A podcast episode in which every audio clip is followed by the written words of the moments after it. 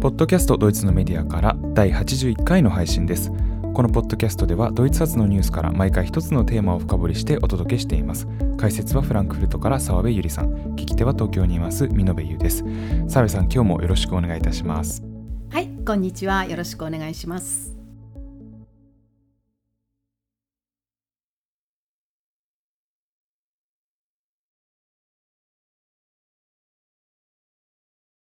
今日の小ネタはですね、本当に小さなネタなんですけれども、えー、皆さんスレッズという SNS をご存知でしょうか？スレッズはですね、一言で言えば、えー、Twitter、まあ今は X と呼ばれていますけれども、Twitter の、えー、に対応するようなもの。ただ、えー、作っている発行元が、えー、メタになります。まあ、メタというのは Facebook とか Instagram、あとは、えー、WhatsApp というですね、まあ、日本で言えば LINE のような、えー、メッセンジャーアプリを、えー、出している、えー、アメリカの企業ですけれども、まあ、そこが、えー、Twitter に対抗するアプリとして作ったのがスレッズになります。で、アメリカでもちろん最初にローンチされて日本でもあの使われ始めているんですけれどもこれが、えー、今年の夏頃だったと思います。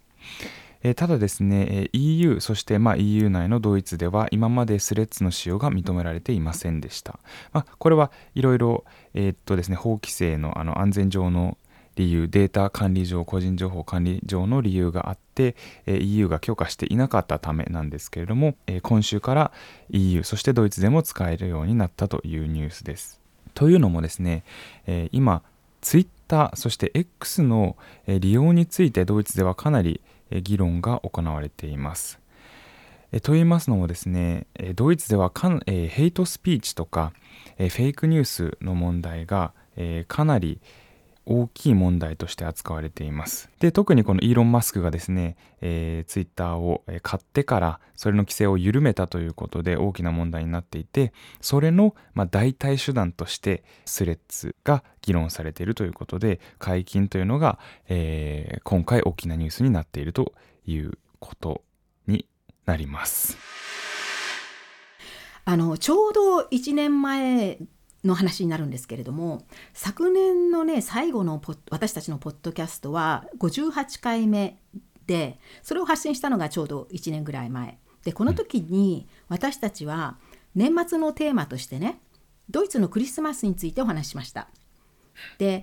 あの時はあの1年 ,1 年間にあった出来事を象徴する言葉がその年のクリスマスの雰囲気にも反映するっていうような話をしましてで昨年2022年に関してはクリスマスのキーワードは節約ではないかっていうことをね見延さんと私とでお話したんですよね。はい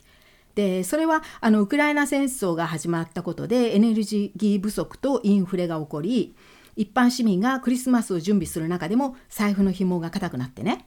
うん、あるいは暖房だとかクリスマス飾りの照明を節約する必要に迫られて全体的に暗い雰囲気になったっていうことをお伝えしました。はい、つまり昨年は一般市民がねクリスマスを祝うにも節約を迫られた年だったということになります。うん、じゃあねこれに対して今年はどうかと言いますと今ドイツはね国が大きな節約をする必要に迫られて大騒ぎになっているんですね。はい、でこれはもう市民レベルの話ではなくて国の節約っていうことでこれ平たく言うと急にね国家予算を大きく節約しなくてはいけない羽目にドイツが陥ったんです。でねあの何が起こったのかっていう具体的な話に入る前に11月半ば以来ねあのドイツではいくつかのねキーワードがメディアで踊り始めまして私たちはねその後ずっとね耳にタコができるぐらい繰り返し繰り返しいくつかの同じ言葉を聞く羽目になったんですね。でどういう言葉かっていうのからちょっと最初にまずねご紹介していきたいんですがまず一つ目がねこれはあのドイツ語で言いますと「60ミリアルデンロー」って言ってるんですが、はい、これは600億ユーロの穴っていう意味で、うん、何のことかと言いますと600億ユーロっていうのは日本円にすると約9兆円になるんですが今後4年間ね約9兆円のあの穴が予算に開いてしまったっていうねつまり予算がそれだけ不足したっていう、うん、そういうことなんですね。これがまず1つ目のキーワードです。で次に2つ目のキーワードとしてやはりあのーまあ飛び交いましたのが「Haushaltssperre」っていう単語でこれは「Haushalt」っていうのは国家予算のことです。そして「Sperre」っていうのはロックするとか遮断するっていう意味なのでこれは予算の支出をね一時止めるっていう意味になったんですね。でこれ実は11月の末に現連邦財務大臣であるリントナーさんという政治家がこれをね発表してドイツは予算の支出をね一度止める必要がある止めますって言ったんですよね。でこんなことはね連邦共和国史上前代未聞のことだったんですよ。でまあすごく騒ぎになるんですね。で3つ目の単語がシュルテンブレムセという単語で、まあこれはね、私たちは聞き慣れている単語なんですが、このシュルデンっていうのは、これは借金のことで、国の場合は債務です。国家債務です。うんで、ブレムゼっていうのはブレーキなんですけれども、これはね、あの、債務にブレーキをかける。っていう意味で債務ブレーキ条項というねある憲法の中の一つの条文のことなんですね。うんこれを私たちは通称で債務ブレーキ条項っていうふうに呼んでるんですよ。うんでこのね条文の中で何が定められているかと言いますと国が新しい借金をする際のね条件がこの中で定められているんですね。これが憲法の中に書かれています。これをねあの債務ブレーキ条項って言ってこの言葉もねこの1ヶ月間もうしょっちゅうしょっちゅう出てきたんですね。うんで最後4つ目のキーワードがゾンダーフェアムーグンっていうドイツ語なんですがこれは特別資産とか特別予算枠とか訳せると思うんですがこれは何かと言いますと今ね、あのーこの前に挙げました債務ブレーキ条項憲法の中の債務ブレーキ条項が適用されない例外として借り入れが許される枠のことなんですね。うんそれを特別資産とか特別予算枠っていうふうに呼びます。つまりね、これは非常事態として認められた場合には、先ほどの債務ブレーキ条項にから外れた形で特別にあのドイツ政府は資産を作る、まあ、予算枠を取ることができるっていうそういうことなんです。はいでねこれらの言葉が11月半ば以来それもねある日を境に急にねメディアのメディア上で飛び交い始めたんですよ。はいで最初はね一般市民はまずね何のことかわからなかったと思いますし私も一体何の話かと思ったんですが、ただねやっぱりニュースにで毎回毎回聞いているとどうやら連邦政府が立てた予算が成立せずに来年以降の予算に最低でも600億ユーロつまり9兆円の穴が開いたっていうことは分かったんですね。うんじゃあ一体ドイツで何が起こったのかこの話から今日は始めたいと思います。でね始まりはね11月15日の憲法裁判決だったんですね。でこの日ね憲法裁判所が連邦政府が今現在立てている予算のある部分にね違憲判決を下したんです。でどういう部分かと言いますとこれちょっと遡るんですけれども2020年にコロナが発生した際にドイツ経済ももちろん大きなダメージを負ったわけですね。うんでその危機対策としてね政府は先ほど挙げた4つ目のキーワードであるその特別予算枠を取ったんですよ。でこの時は原因が疫病ですからもちろん非常事態と認められてあのその予算は許されたんですね。つまりあたあの別別に普段の予算とは別にあー別の枠で借り入れたんですね。でそれはね、あの全く問題なかったんです。非常事態として認められていたので。そこまでは良かったんですが、その後ね、その中で使われずに残った600億ユーロを2021年の末にね、今の信号連立政府が、えー成立した際に、後からの調整予算としてね、この600億ユーロを気候変動基金というものに振り替えたんですね。うんでこの気候変動基金っていうのは気候変動対策のために使うお金っていうことでそれも今後4年間のね資金を作ろうっていうことで作られたものでそこにねこの600億ユーロを入れちゃったんですね。うんつまりこれどういうことかっていうと本来コロナ対策のために借金して作った特別予算を連邦政府は気候変動対策という別用途の資金に振り替えて予算を立ててしまったんですね。うんでこれがね今回違憲っていうふうに判決されたんです。はいで憲法裁が言うにはこの600億ユーロはね使ってはならないと。しあの借金もともと借金して借り入れたお金なんだから残ったんであれば返さなくちゃいけない返済に充てるべき金額であるっていうふうに言ったんですよ。でどうなったかというと今のね信号連立政権はこのお金の使い道を全部もう決めていたんですね。で具体的な用途としてあの気候変動対策にねか使うつもりで全部もうねあのこ事細かに決めていたんですね。それがね、全部ダメになったんです。っていうのはその600億ユーロが消えちゃったからなんですね。ででこの話はねまだまだまだこれつあの話さなくちゃいけないんですけれどもそのちょっと話を進める前にね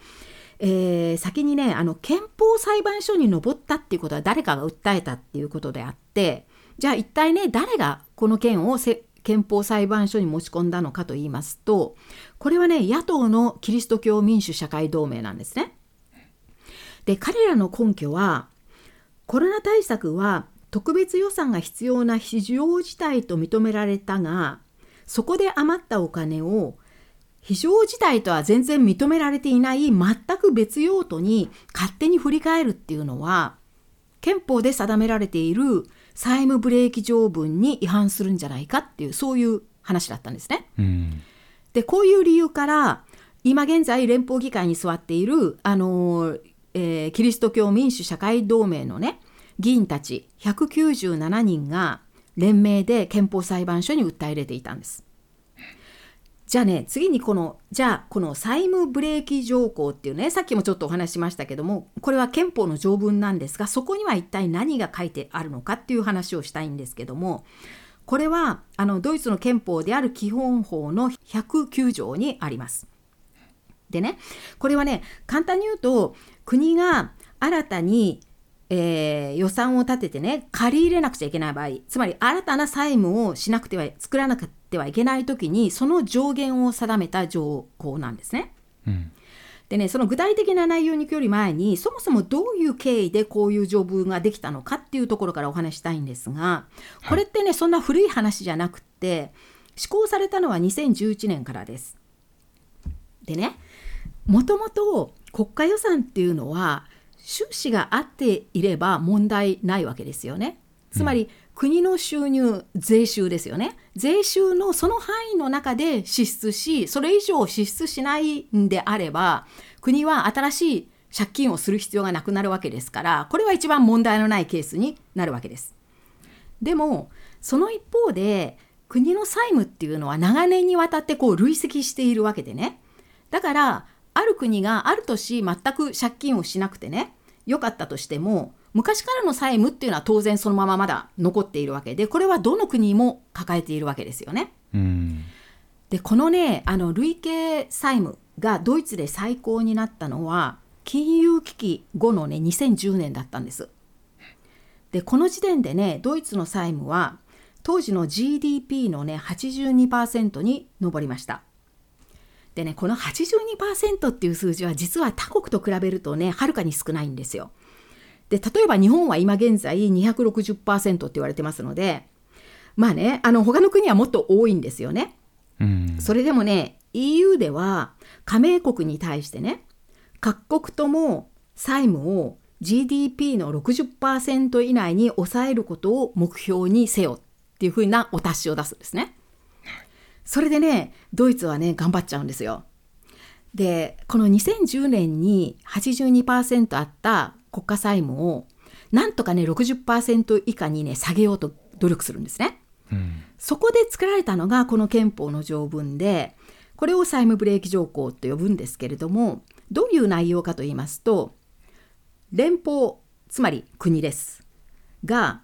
年度予算を立てる際にどうしても新しく借り入れる必要がある場合その新しい債務高はその時の GDP の0.35%以下にすることそういう内容なんです。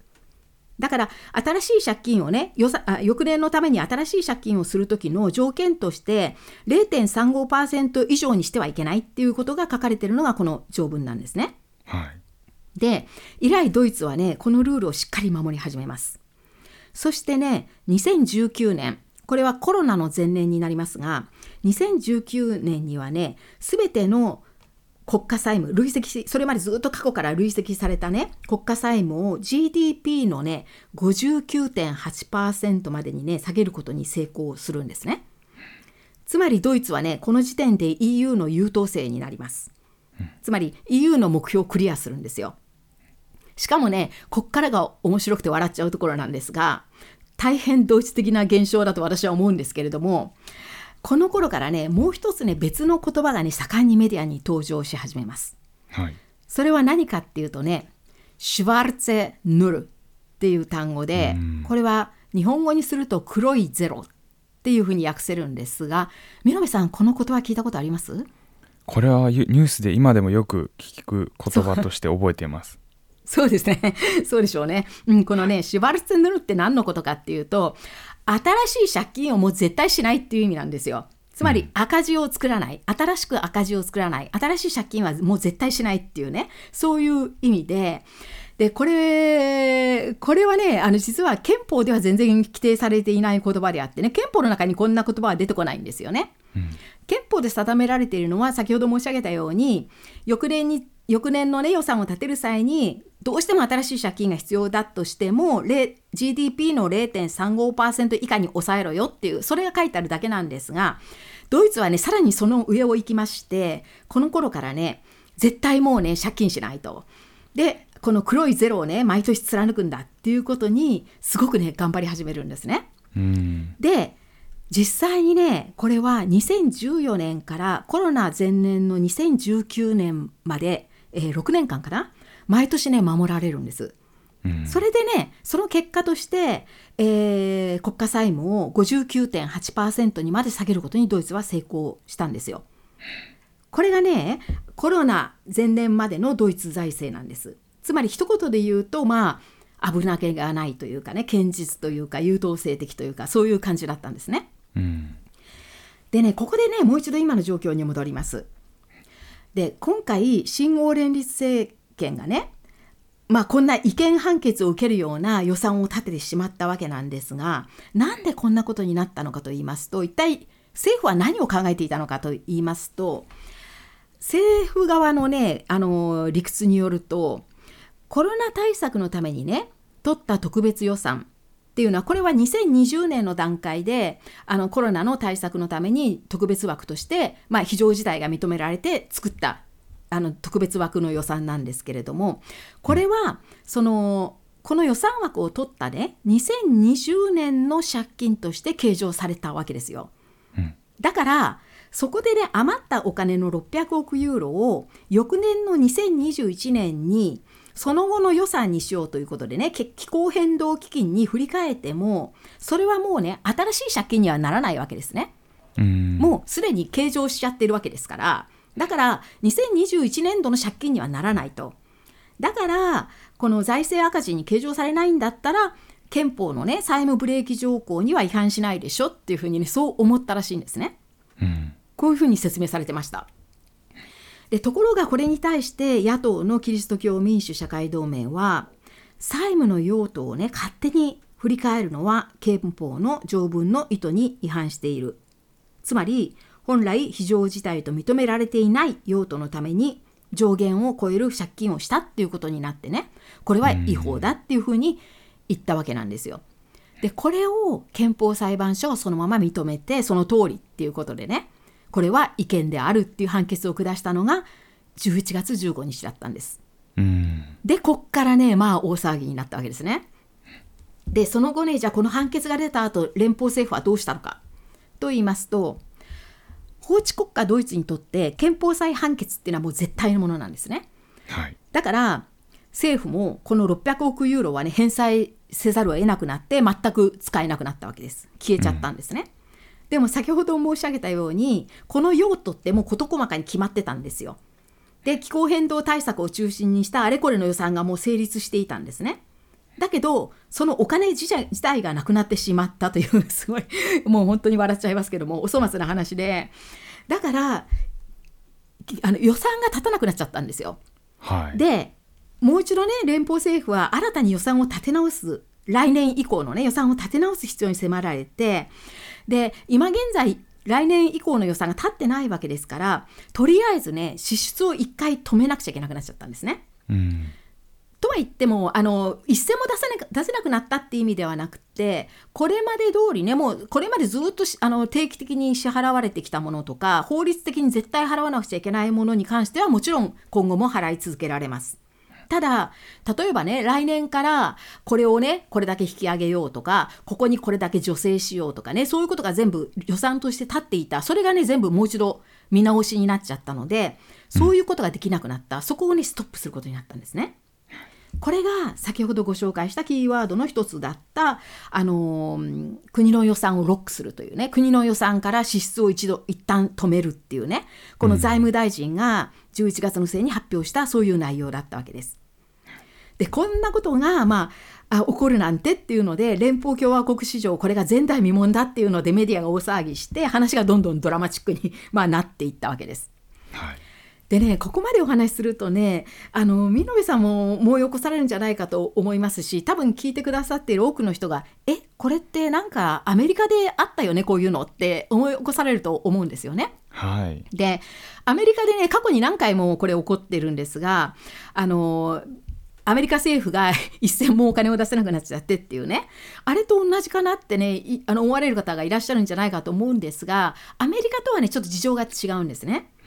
でアメリカの場合はあれはあの憲法で絶対これダメよって決めてあるわけじゃなくてただこ国の債務の法定上限っていうのは決められていると。でそれを引き上げる場合には必ず下院上院の同意が必要っていうねそういうことなんですよね。うん。で今現在、あのーアメリカの下院って、えー、とあの共和党が多数派ですよね。うんだからそのバイデン大統領とその共和党の間の政治的な駆け引きがあってすんなり同意してもらえないっていうようなねそういうあのことがありさらにアメリカの場合は必ずあの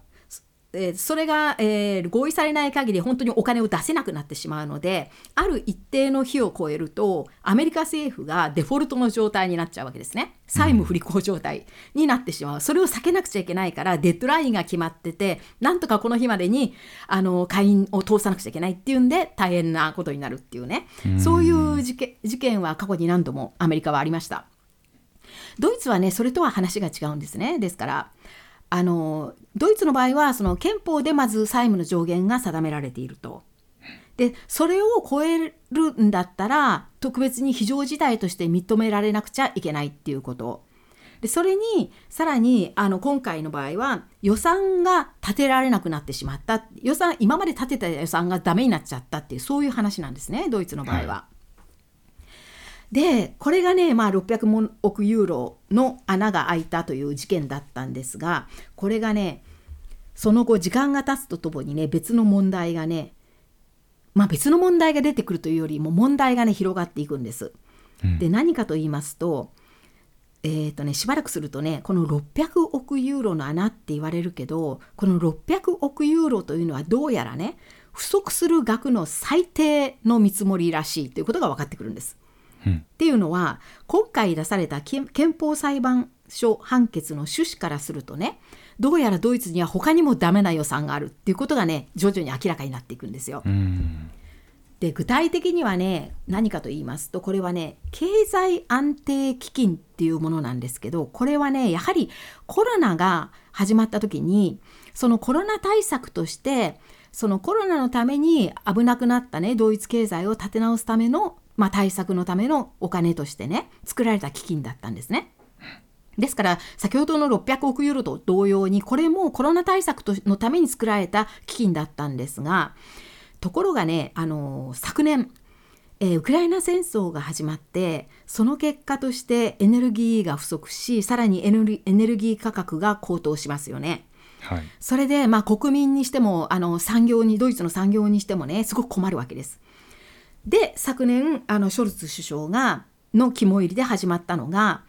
えーエネルギーの価格に上限を設けてねそれをそれ以上に価格が高騰した場合には企業や国民は払わなくてよいとその分を国が受け持つっていうことをそういう対策を立てたんですよね。はいでそこまでは良かったんですがこれ実際にすごく私たちは助かりましたので良かったんですけどこれにねなんとこの連邦政府はこのコロナのために作っていた経済安定基金のお金を引っ張ってきた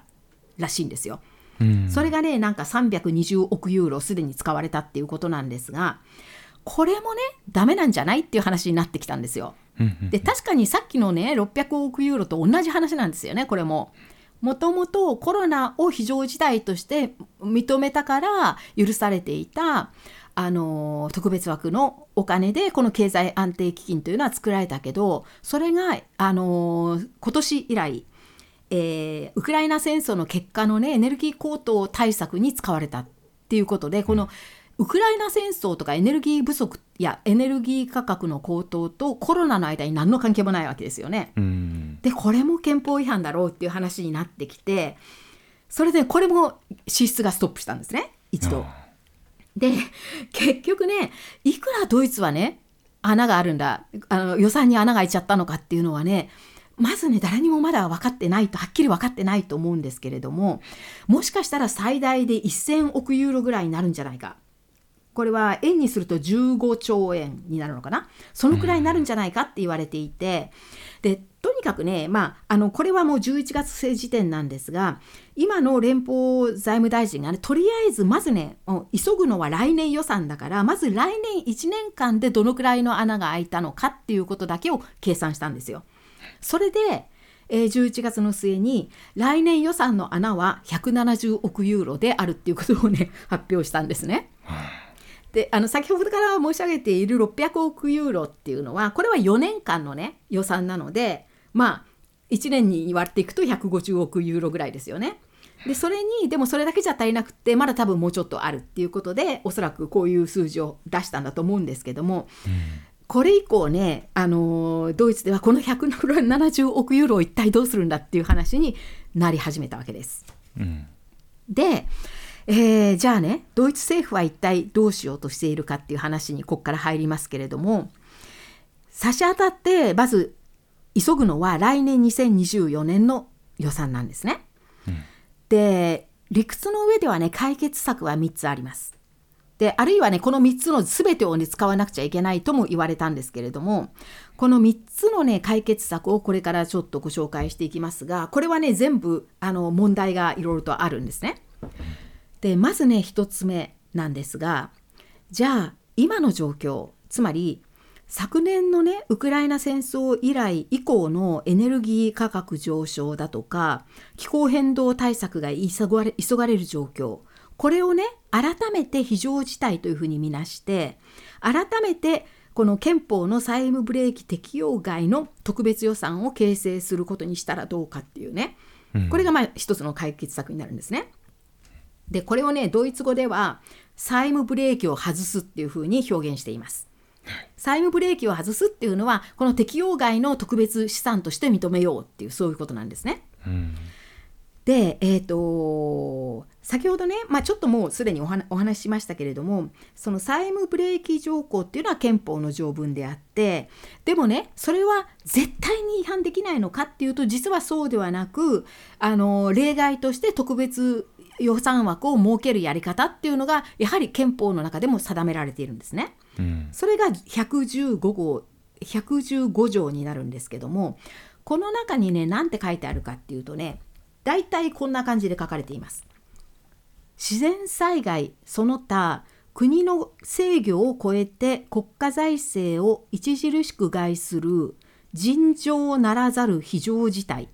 が生じた場合には連邦議会の過半数の承認をもって債務上限を超えることができる。ただしその際は返済の具体的計画を立てて提出しなければならない。そういうねこれこれを守れば特別な、えー資産っていうのが作れるんですね。でえーとね、実際にここ十数年を振り返ってもねこういう非常事態と認められて特別資産が作られた例っていうのはね3回あります。うんでそれをちょっとご紹介しておくとまずね2008年に金融危機の時ですね金融危機の真っ只中でこの時はねやっぱりドイツの大手金融機関も危なくなって下手するとこれはドイツでも取り付け騒ぎになるんじゃないかっていう話になってねまあ、国は税金を投じて救わなくちゃいけなくなったわけですよ。でこの時にやはりねこの非常事態が認められて特別資産枠が作られたわけです。うんで2つ目が先ほどから申し上げているコロナの時ですね。これももうどうしようもない疫病ですからどうしようもない非常事態っていうことで特別資産を作ることができました。これが2020年の話です。そしてね3回目が実は昨年だったんです。で昨年2022年にこの時はねウクライナ戦争が始まってドイツがね防衛力を増,、えー増強する必要に迫られるんですね。でこれは NATO のレベルで NATO が加盟国すべてに軍事予算をどの国も GDP の2%以上にせよっていうふうに命じたんですよ。それでドイツはその時点でまだね1.4%ぐらいしか使ってなくてあのメルケル政権の間にねドイツはこの連邦防衛軍に対してねの予算をずっと削り続けたんですね。その結果ねあの連邦防衛軍ってボロボロ状態になってたんですよ。でそれをねさすがにこのままじゃまずいっていうことでその昨年のウクライナ戦争をきっかけに GDP の2%以上を軍事費に充てなくちゃいけないで連邦防衛軍をねもっと立て直さなくちゃいけないっていう必要に迫られるわけです。うんでこの時にもね特別予算を作ったんですけれどもこの時ねドイツはあのそれまでのコロナとか金融危機の時みたいに憲法の先ほどちょっとご紹介した105条にねの中で作ったんじゃなくてね実はこの時にね全然違うやり方を取ったんです。でね憲法を改正してるんですドイツは。でねそれもあの財政のこう項目をね改正したんじゃなくてね防衛について書かれている条文に一つ新しい条項を付け加えたんですよ昨年。うんでどういうね条項をつ付け付け加えたかと言いますと防衛力増強のためであれば連邦は最大1000億ユーロまでの借り入れが可能でありこの借り入れに関しては190条の債務ブレーキルールの適用対象から外すっていうね条文を新たに付け加えたんですね。だから軍事費だけ防衛力に関する、まあ、防衛力増強のための軍事費だけは、ね、別扱いにしたんですね。うんそれで特別予算を作ることは許しますよっていう内容の条文をね作っちゃったんですね。これでドイツは軍事費を、あのー増やしました。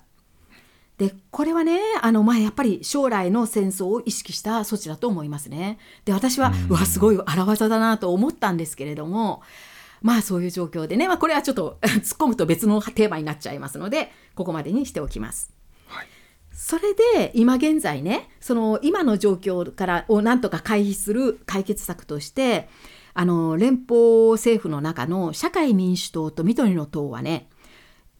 2024年度予算に関しても非常事態とみなしてね債務ブレーキの適用範囲外で特別予算を組むことにしようっていうふうに提案するんですよ。うんところがこれに絶対ダメって反対しているのが、あのーリントナー財務大臣を頂点にしたもう一つの政権与党である自由民主党なんです。はい。でここはね絶対そんな簡単に債務ブレーキっていうのは、ね、外してはならないと。そんなか簡単にねドイツの債務を増やしちゃならないっていうかそれをね絶対にダメっていうふうにねしている政党なんですね。で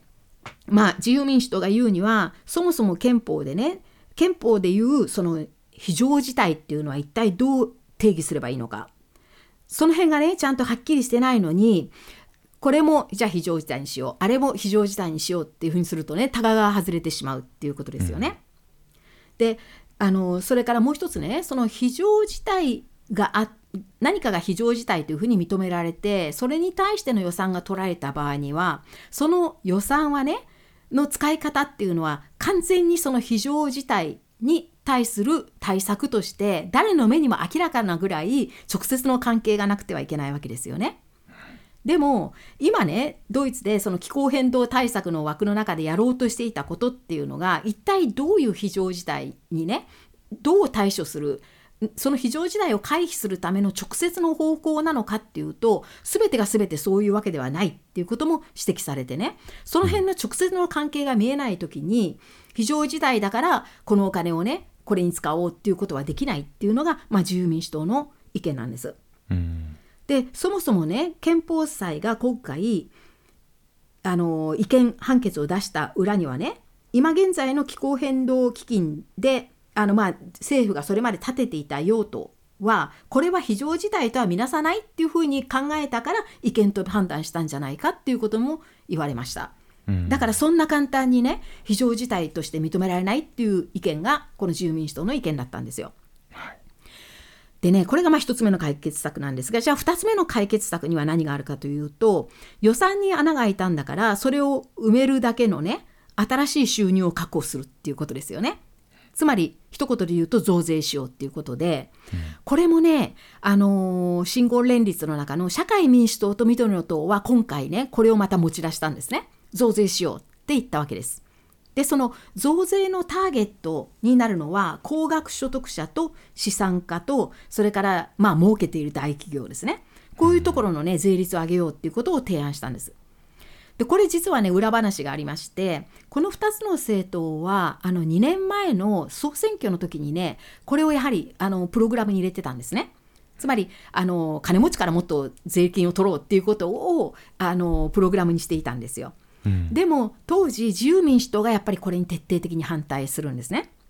でなんで自由民主党が反対したかっていうとあのこういうふうにね高額所得者の税率を上げるとその対象になる人たちっていうのはドイツの場合ほとんどが中小企業の経営者なんです。うんで彼らはもちろん自分が経営者でね、まあ、自分例えばあるいは同族一族企業だったりすると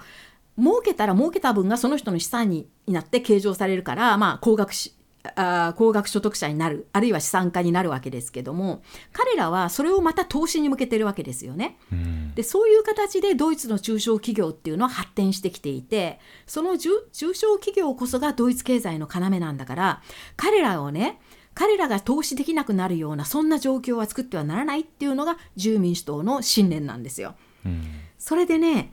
あのーこの時、えー信号連立政権が成立した段階でこの時にねやはり自由民主党が絶対ダメって言ってでこの時は社会民主党と、あのー緑の党が妥協してこ,、あのーこの時に結ばれた連立契約の中では今期はこの、あのー今期に関しては、えーこの増税はしないっていうことを定めたんですね。それを今またこの社会民主党と緑の党がやっぱり増税しようっていう話を持ち出したっていう話なんです。だからこれもね全然合意できる話ではないっていうことなんですね。じゃあ3つ目の解決策は何かっていうと収入を増やせないなら支出を減らすしかないわけでつまり節約するっていうことです。はいでこれはねどっちにしろ今の状況だったら節約はしなくてはいけないんですが問題は何を削るかっていう点になります。でこれがねまたやっぱり政権内で対立するところであってね、まあ、今回も真っ向からこの3つの政党の間で対立します。であの財務大臣である自由民主党のリントナー氏は3つのね節約ターゲットを最初の頃にもうすでに挙げたんですね。うんでまずこのリントナー氏が挙げた一番のターゲットは社会保障費です。で特にねウクライナ難民に対して今現在ドイツはもう来た人来た人みんなにドイツ人と同じだけの生活保護のあ保護費を支給してるんですね。これは上げすぎじゃないかっていう話になってるんですよ今。これはねあのちょっと上げすぎ。それとかあとあのこれはドイツ人に対してもですけども生活保護費をね来年からまあインフレ率に合わせて少し上げようというふうな計画を立ててきたけどこれをやめようとかあるいは、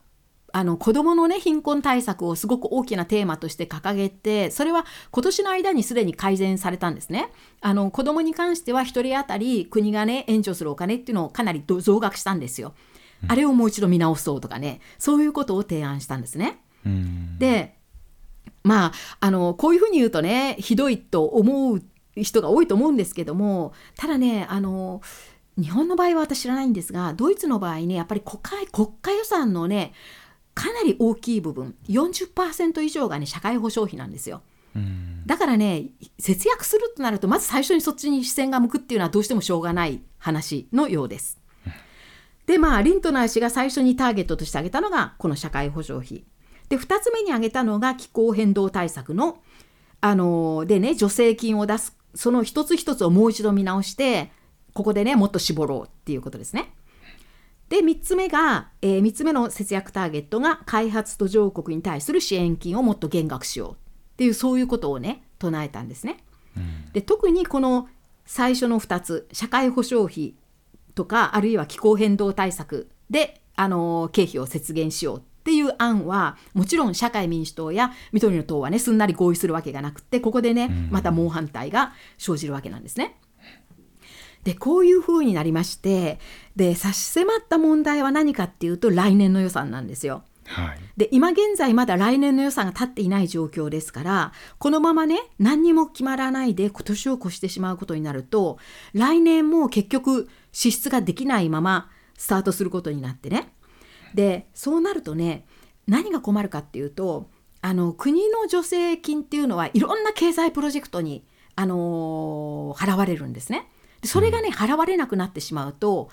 企業側が一体この経済プロジェクトを進めていいのか進めていけないのか今ねお金がどうなるかわからないんだったら何もできなくなっちゃうわけですよね。そこでね一度ストップしちゃうわけなんですよ。でそれはねドイツ経済にとってはものすごいダメージが大きいんですよね。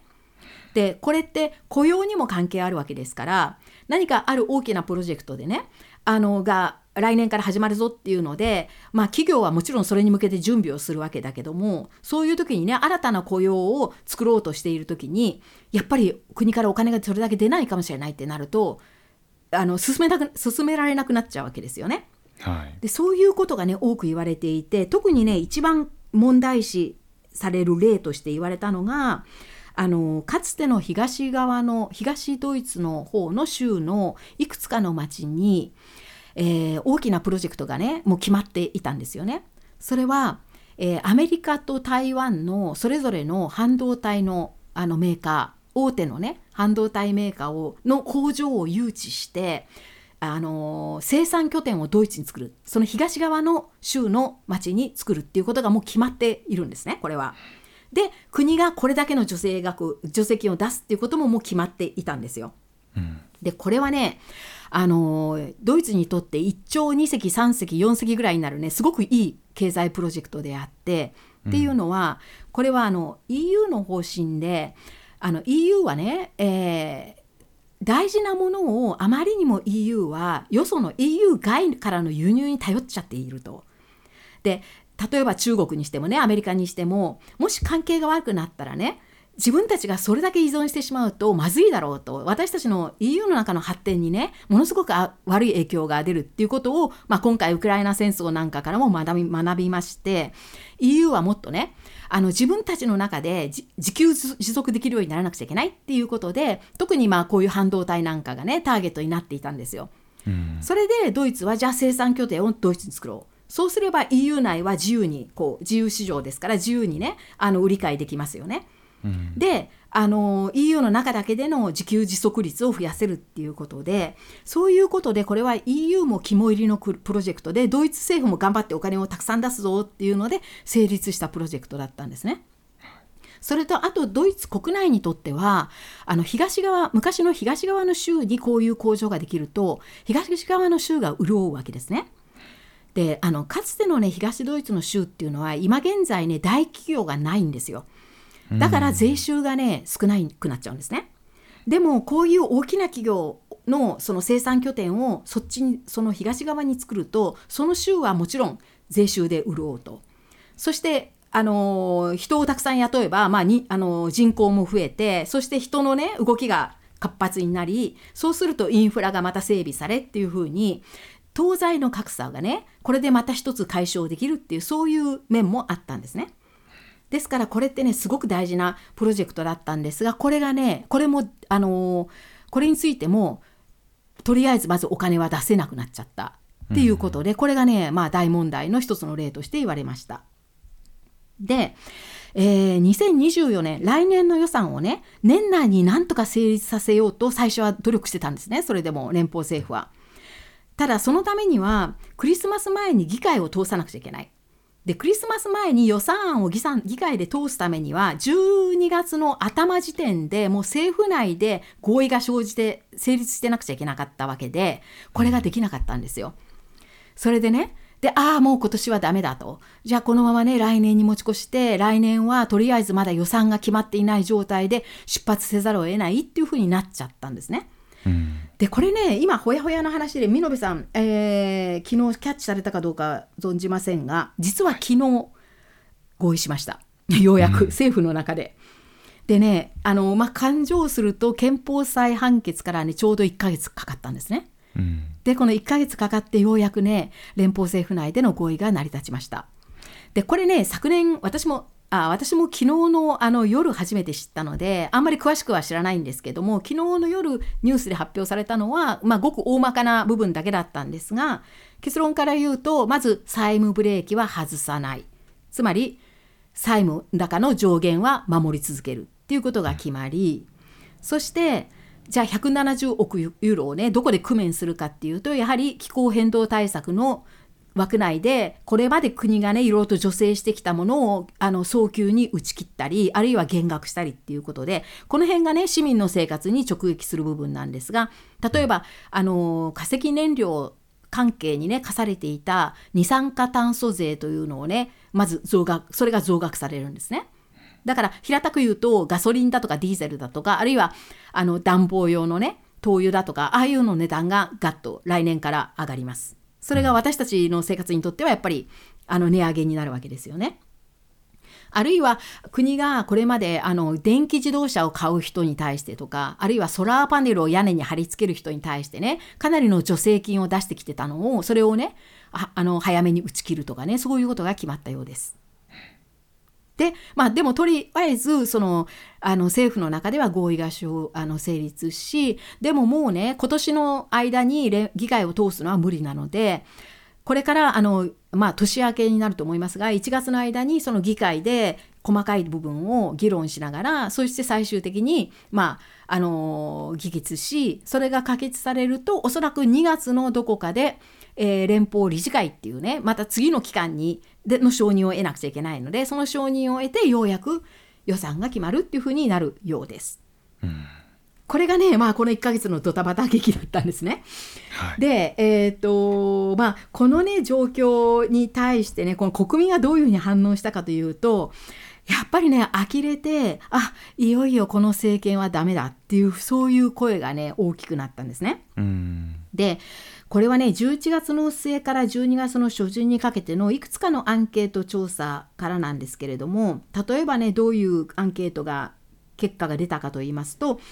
あなたは連邦政府の仕事に満足していますか？って聞くとね82%の人が不満っていうふうに答えるんですね。あるいは解散選挙ありだと思いますか？って聞くとねこれはねあの解散選挙は野党の方からやっぱりガンガン出てきてるんですよ今。で解散選挙ってやっぱりあると思いますかって聞くと今現在は40%前後の人がありっていうふうに言っているそうです。これがね今の状況なんですがでねここまでは、まあ、何が起こったかとか今どうなっているかっていう現在の話をねしたんですけれども一方でねこれまで長年のドイツ財政そのものにね注目すると実はねこれあの今回の憲法裁のね違憲判決に始まった問題ではなくてねこれはもうちょっと根が深い問題なのではないかと思える部分もあるんですね。うんでそういう話をねちょっと最後に付け加えておきたいと思うんですけれどもまずね一つ目は、えー憲法のこの債務ブレーキ条項これにもう一度戻ってきたいんですけどもこのね是非をめぐる議論っていうのは昔からあったんですよ。でそれがね今またねこの憲法の債務ブレーキ条項はねちょっと見直した方がいいんじゃないかっていうね憲法改正案も出てきています。でこのね条文についてちょっともう一度あの見直してみたいんですけれども、えー毎年ね新しい予算を立てるときにまあその新しく借り入れる金額には上限がなくてはいけないっていうことで上限を作っているのがこの条文であってねこれは一見健全に見えますよね。それにあのドイツはさらにこれを守ってちゃんと守って国の債務を着々と減らしてきて、まあ、EU の優等生みたいになったのでこれはね一見まあいいことのようにも見えるんですけれどもでもね忘れていけないのは一般家庭の借金と国の借金って話が全然違うっていうことです。うん一般家庭でね収支を合わせて生活するとかあるいは収入以上の生活をしないっていうのはもう健全だし安全だしあのまあ危なげなくていいことだっていうふうに言えると思うんですね。うんだけれども国がね借金をしないっていうことを最優先して支出を抑えるとどうなるかっていうとこれは投資をしないっていうことになるわけです。うんでねこれこの点はねこの109条の債務ブレーキ条項ができた当初から言われてきたことでね一体ねドイツはそんなに投資を控えてどうするんだっていう話です。投資を控えると一体どうなっちゃうんだっていうことって盛んに言われてきたんですよ。で現にね今この結果どうなっちゃったかというねその悪い状況っていうのがドイツのあちこちで見られるわけでつまりね投資を行ってきたツケっていうのはねもうドイツ社会のあちこちで見ることができますでこれまでね私たちが過去にあの配信したポッドキャストのテーマでもいろんな話をしてきましたけれどもその中でねの問題もやはりね投資をしてこなかったがために起こった問題っていうのがいくつかあるんですよ。例えば前回ね私たちドイツ鉄道の話をしましたけども、うん。あの中でもあのドイツは線路が不足しているとかね線路がボロボロとか列車もメンテが十分十分じゃないとかねそういう話をしてきた、それは予算がをちゃんと出さなかったからなんですよね。で交通インフラっていうことになると線路だけじゃなくてアウトバーンについても同じことが言われています。うんでアウトバーンもねあのこれもあの州によってはねあのその州の中にあるアウトバーンを何キロ全部でね全長何キロっていうふうにした時になんか州によってはね3分の1ぐらいがもう工事が必要なひどい状態にあるとすら言われているんですね。うんあるいはやはり過去回でお話しした教育だとかねデジタル化の遅れああいうのもちゃんとした予算をつけてこなかったからこんな風になっちゃったっていうことをね今あちこちの場面で見ることができるんですね。でそれでもメルケル政権の間はねずっと節約方針を貫いてきたんです。で特にねメルケルメルケルさんの第2第3政権これはね2009年から2017年までの8年間ですがこの時にね財務大臣を務めたのがキリスト教民主同盟のねボルフガング・ショイブレっていうショイブレさんという人なんですがこの人がね、そもそも黒いゼロこのシュワルツェ・ヌルというね黒いゼロっていう言葉をね広めたんですよ。うんで毎年毎年ねこのショイブレ氏はあのもうすごく誇らかにまたねドイツは黒いゼロを達成しましたっていうことをね誇らかに言っていてで最初私たちも聞いていてなんかすごくいいことなのかなみたいにね思っちゃう人が多かったんですよね。うんで確かに新しい債務を作らないっていうのは絶対いいこといい面はあって例えば国家予算をね長期にわたって安定させることができるとかで何よりも長所になるのは後の世代の負担を軽減できるっていうことですよね。うんこれはすごくいいことなんですけれどもでもその一方でね本当にこういうやり方って正しいのっていう疑問は専門家ばかりじゃなくてね国民の間からも出てたんですよ。うんそんなにね投資しなくて大丈夫なのかってねドイツは。で同じこの債務ブレーキ条項をめぐる同じ議論が今ね再燃しています。うん投資を進めるためにはねドイツはもっと借り入れ上限を引き上げるべきなんじゃないかとかそもそもこの条項自体をね見直す必要があるんじゃないかまあ廃止するかどうかはともかくとしてもこの憲法は改正する必要があるんじゃないかっていうことが言われていて特に今回の件でこの社会民主党と緑の党さらに、えー野党議員の一部からもねこういう改正案は出てきています。ただその一方で先ほど申し上げたようにあのこの債務ブレーキ条項にあくまで固執するね政党もあってこの政権与党の自由民主党はそういう政党なわけですね。ですからね今の状況っていうのはメルケル政権から続いてきたこれまでのねドイツの財政のやり方への反省が今回の事件でねまた大きく浮上してきたというふうに見ることもできます。うんでこれがねまず一つ根が深そうな問題つまり国の財政って本来どうあるべきなのっていうねそういうはい問題になるんですね。でねもう一つ今回の件で浮上してきた問題というのがあります。これはね他の国がドイツを一体どう見てきたのかそして今ねどう見ているかっていうねそういうそのことなんですが実はね今回の件でねドイツに対してはものすごくね厳しい視線がね周囲の国からは向けられています。うんで先ほどからね繰り返しお話ししましたようにあのドイツはここ何年もこの憲法の債務ブレーキ条項を守ってそれどころかそれを超えてさらに黒いゼロに努めてね節約してきたおかげで債務高を減らすことに成功してきたわけですね。うんでこれはね現在でも G7 の中でねドイツの債務って一番低いんですよ。でこれはね、えー、と今年の上半期が終わった時点の数字だったと思いますがドイツはね、えー債務ドイツの今累計債務はね今現在 GDP の66%だそうです。で他の国はどうかというと G7 のねカナダはやはりあの同じくらい低いんですがドイツよりはちょっと高くて68.6%。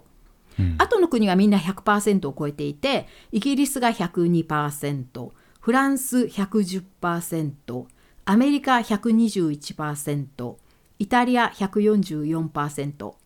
で日本が260%っていうねすごいとんでもない数になってるんですがつまりドイツはねこの中でも優等生なんですよね。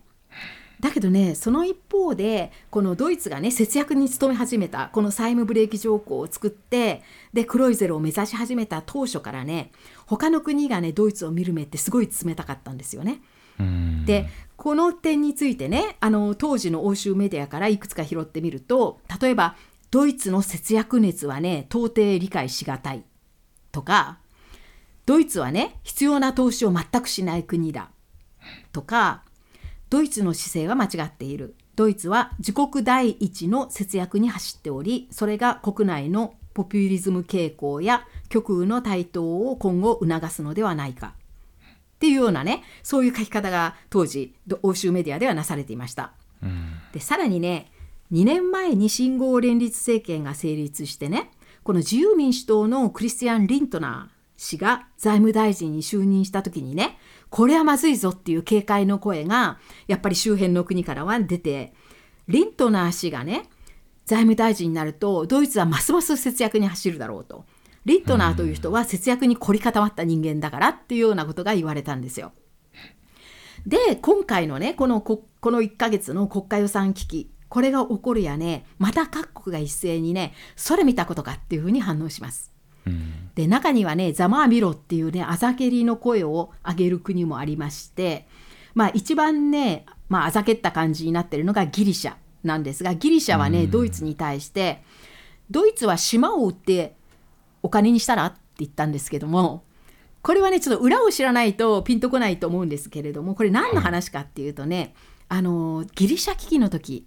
あの例の金融危機から派生したユーロ危機ギリシャ危機になってギリシャがねとんでもない国債を抱えていてあことんでもないねあの債務を抱えてでどうしてもあの EU と欧州中央銀行と国際通貨基金の3社がねギリシャを救わなくちゃいけなくなって、まあ、多額の救済金を出すわけですよね。でこういう時にまあドイツは特にメルケル首相がねかなり中心人物になって進めたんですけれどもそういう時にねドイツのこれはメルケルさんじゃないんですけどもドイツの政治家からねギリシャはまず自分たちの島を売って金を作れっていうふうに言ったんですよ。うんでこれをねすごくギリシャは根に持っていたらしくってはいでこのねあの結局復讐としてね多分当時の屈辱屈辱を晴らす言葉として今ギリシャはドイツにね島を売ってお金作ったらって言ってるんですよ。うんそれとかねあとスペインのメディアでもドイツの一見堅実な節約姿勢は実は詐欺すれすれのまやかしであったっていうような報道がなされています。うんそれからフランスのメディアはユーロ圏最大の経済大国ドイツが今や自ら課した厳しいルールを守らなかったがために国家支出を止めねばならない状況に陥ったその結果ベルリン政府は今自らが作ってきた二重モラルからの出口を模索する羽目になっているっていうような、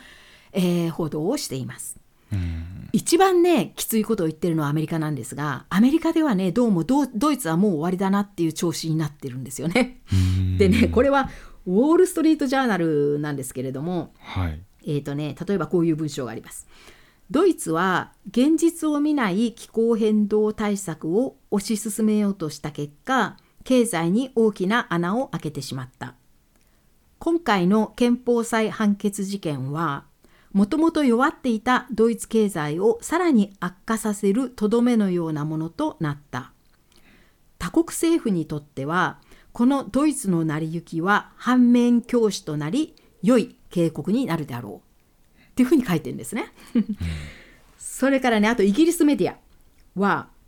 えー、ドイツ経済はこれまで何回ももう終わりかと思えるほどに沈んではその度に立ち直ってきたが今回は立ち直りは難しいかもしれないっていうふうに書いていました。うん、でねさらにね EU ではね EU の中でのドイツの存在がこれで危うくなったっていうふうにね見ているようで例えばね EU の中でこれまでは最大の国民経済を誇る国として他国を牽引してきたのがドイツなのに今後ドイツはもうその役割を担えなくなるのではっていう危惧する声が出ています。あるいは今後しばらくドイツはね節約節約で自国の財政にかまけ始め EU の中での責任を果たさなくなる果たさなくなるのではないかっていう不安の声あるいはこれまではね特にあのドイツは気候 EU の気候変動対策を推し進めるね模範国だったわけですけどももうドイツはその座から滑り落ちてしまうんじゃないかっていうふうに予想している。そういう声も出ていて、うん、一言で言うとね EU の中で今後ドイツは、えー、まあ、あの主導国としてのね地位を滑り落ちるだけではなくてそれどころかね孤立しちゃうんじゃないかっていうふうにさえ言われあの危惧されているようです。ですからね、まあ、こういうふうに周囲からねドイツは今散々に言われておりましてまあ、あのドイツ国内にしてもドイツ国外にしても今回連邦政府はねあの悪いイメージ作りをしてしまったっていうことになるわけです。うん、でここまでがね今日のお話なんですが最後の最後に実はね私個人は今回の一件とその成り行きを見てきてちょっとね別の印象を抱いているんですね。はい、でこれ完全にねもう個人的な感想以外の何者でもないのでちょっと軽く聞いていただきたいんですけれども。あのまあ、今回ねあの1ヶ月間いろんな、まあ論、議論がなされてきたのを聞いてきたんですけれどもまずねあの政治って一体何をすることなのかって言いますと、まあ、私が思うには政治っていうのは究極のところそのお金をねどこからいくら集めるかを決めそして集めたお金を今度はどこにどれだけ配分するかってそれを決めるっていうことだと思うんですね。これがね一番大きい政治の営みだと思うんですけれどもこのね一番大きいその政治の根幹の営みをねこの1ヶ月間ドイツにいる私たちは大変分かりやすい形でね見せられてきたっていう気がするんです。うん、でその際にね政党同士がぶつかるのはね私は当たり前のことだと思います。っていうのは政党っていうのはそれぞれにね最優先事項があってそれが他の政党と違うから新しい政党が出てくるわけですよね。うん、で全くね同じことを最優先事項にしてるんなら別に2つ政党っていらないわけですからドイツに複数の政党があるっていうことはそれぞれの政党がこれが私たちにとっての最優先事項だっていうふうにしていることが違うからだと思うんですね。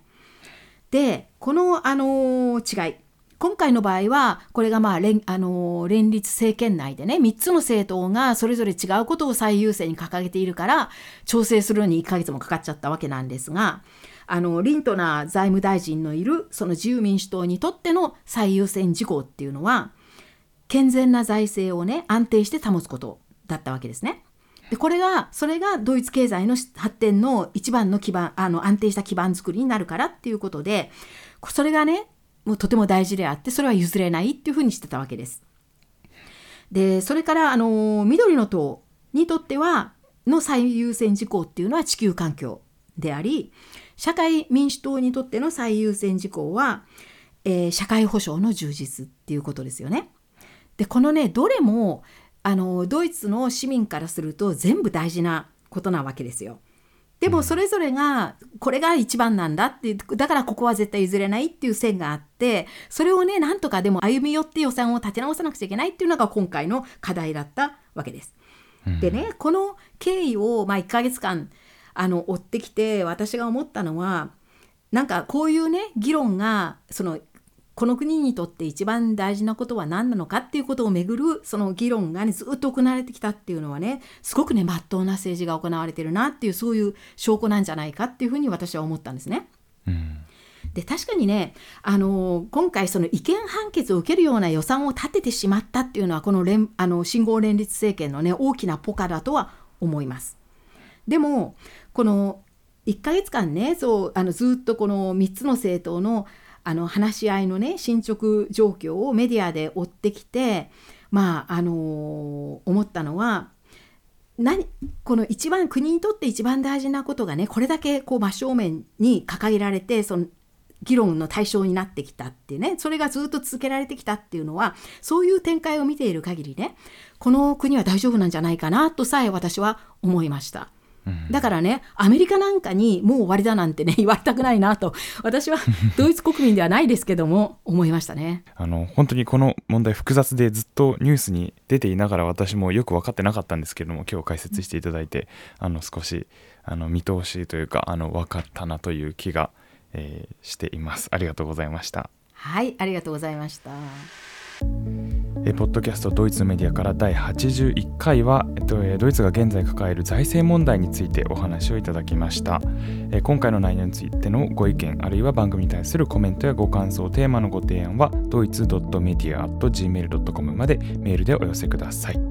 それではまた次回お会いしましょう。ポッドキャストドイツのメディアからでした。